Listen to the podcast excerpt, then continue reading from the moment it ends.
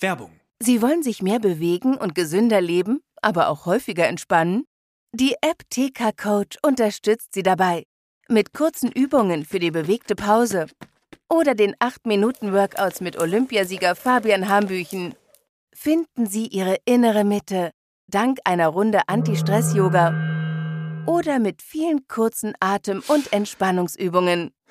Das alles und noch viel mehr in der App TK Coach. Jetzt einen Monat lang testen. Für TK-Versicherte kostenlos. Werbung Ende.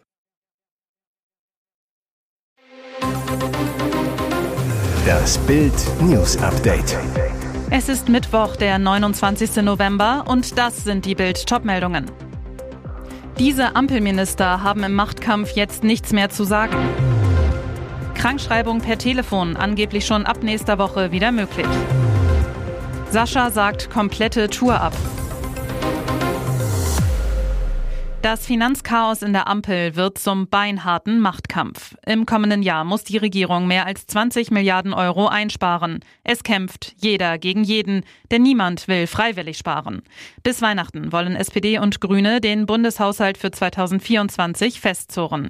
Die FDP ist gegen eine Turboplanung, will den Etat erst im neuen Jahr beschließen. Wer hat in der Ampelregierung jetzt wie viel zu sagen? Bild zeigt die Hackordnung der Macht. Platz 1, Olaf Scholz.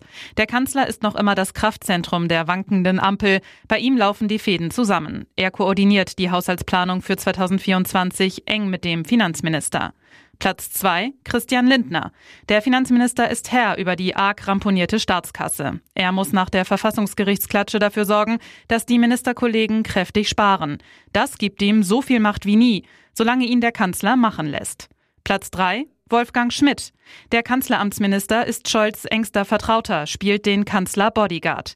Er plant, vernetzt, organisiert, alles möglichst geräuschlos und im Hintergrund.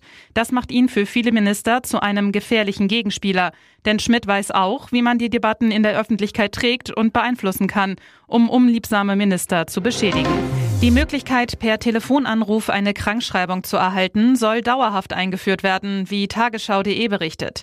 Demnach könnte die Regelung schon zum 7. Dezember kommen. Dann soll es wie in der Corona-Pandemie wieder möglich sein, sich telefonisch krankschreiben zu lassen. Anders als während der Pandemie soll es nun dauerhaft eingeführt werden, heißt es im Bericht. Der Bundestag hat dies bereits im Sommer beschlossen. Jetzt soll eine Richtlinie erstellt werden. Gesundheitsminister Karl Lauterbach hatte der ARD gesagt, wir arbeiten so schnell wie wir wir können. Die Prozesse sind einfach langsam in Deutschland.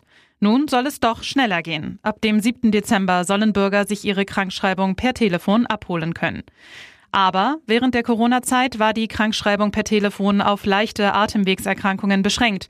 Künftig sollen alle Krankheitsbilder abgedeckt werden, die keinen absehbar schweren Verlauf hätten.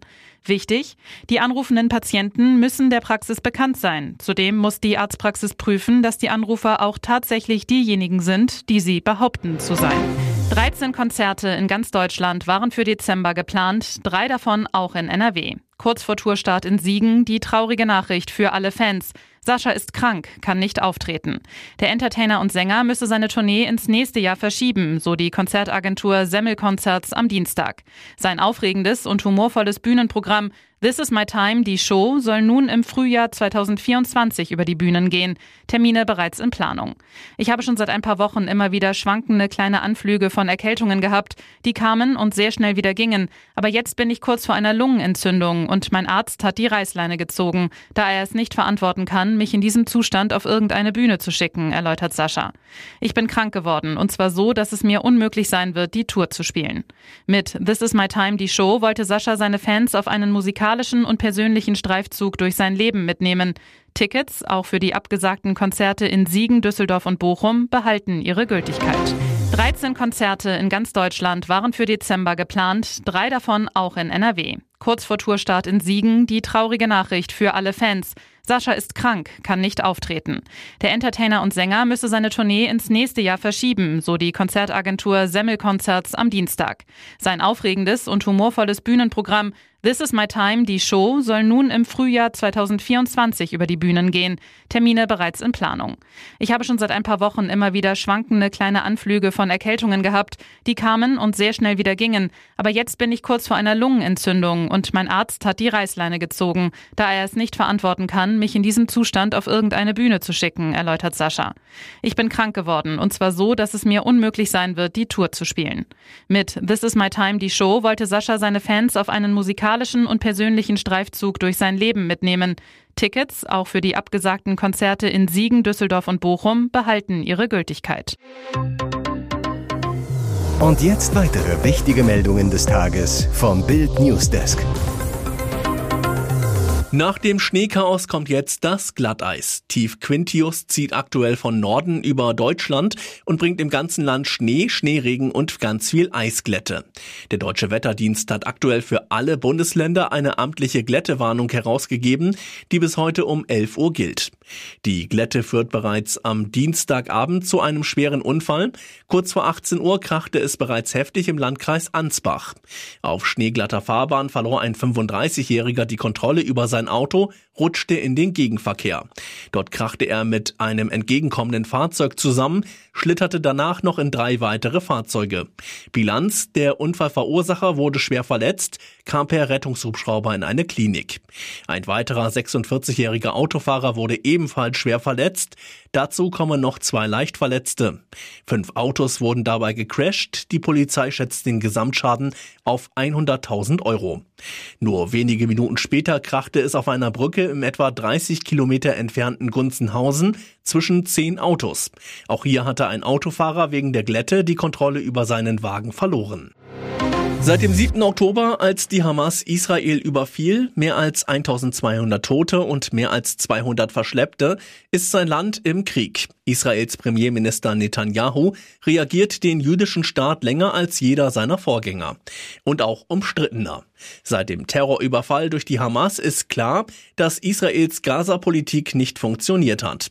Die Maßnahmen, die Netanyahu gegen die Terroristen ergriffen hat, haben nicht ausgereicht, um sie abzuschrecken. Im großen Bildinterview wehrt sich Netanyahu gegen die Kritik, dass er die Hamas erst stark gemacht habe und verrät, was sein Ziel für den Gazastreifen ist. Das sagt Netanyahu über seinen Plan für Gaza. Welchen Sinn hat es, diesen Krieg zu gewinnen, die Hamas auszurotten und nicht auf eine Entradikalisierung Gazas hinzuwirken? Nach dem Sieg über die Hamas müssen wir also zwei Dinge tun.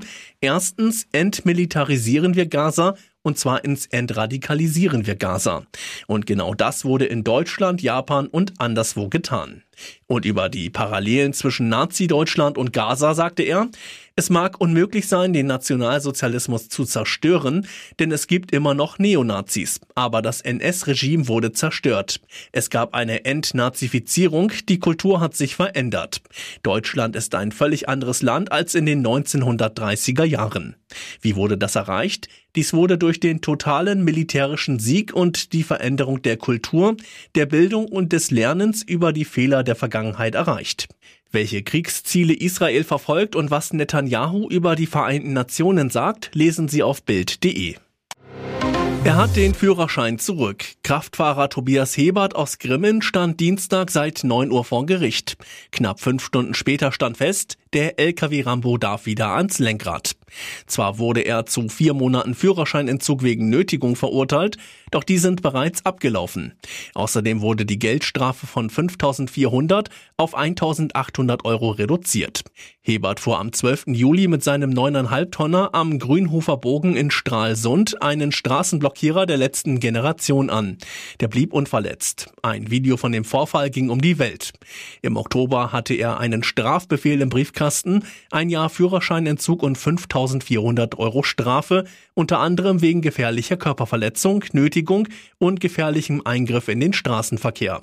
Das jedoch wollte er nicht anerkennen. Mit Anwalt Dirk Lüder legte er Einspruch ein, mit Erfolg. Es sind Szenen, die nerven jeden Fußballfan nur noch. Bei nahezu jeder Schiedsrichterentscheidung versammelt sich ein Rudel von Spielern um ihn herum und meckert. Damit soll jetzt Schluss sein. Die Regelhüter des International Football Association Board planen eine Fußballrevolution. Sie wollen Zeitstrafen zulassen. Damit sollen vorsätzlich unsportliche oder taktische Fouls geahndet werden. Um das Knäuel rund um den Schiri zu lösen, soll sich zudem nur noch der Kapitän beschweren dürfen. Im Handball sowie im Eis, Feld- und Hallenhockey sind Zeitstrafen bereits gängig. Die Schiris dort haben mit dieser Strafe gute Erfahrungen gemacht, daher wurden sie im Fußball in unteren Klassen getestet. Aber der frühere Weltklasse-Referé Pierluigi Collina, beim Weltverband FIFA Chef der Schiedsrichterkommission und Mitglied des technischen Unterkomitees des IFAB, mahnte nach der Sitzung, es hat in den englischen Amateurligen funktioniert, aber jetzt geht es um ein höheres Niveau. Wir müssen dafür etwas entwickeln, das funktioniert und des Spitzenfußballs würdig ist. Es werden nun Protokolle und ein System für die Erprobung entwickelt, hieß es auf einer Versammlung des IFAB. Die Mitglieder wurden auch über den erfolgreichen Versuch informiert, Schiris mit Körperkameras auszustatten. Damit sollen diese vor schwerem Fehlverhalten geschützt werden.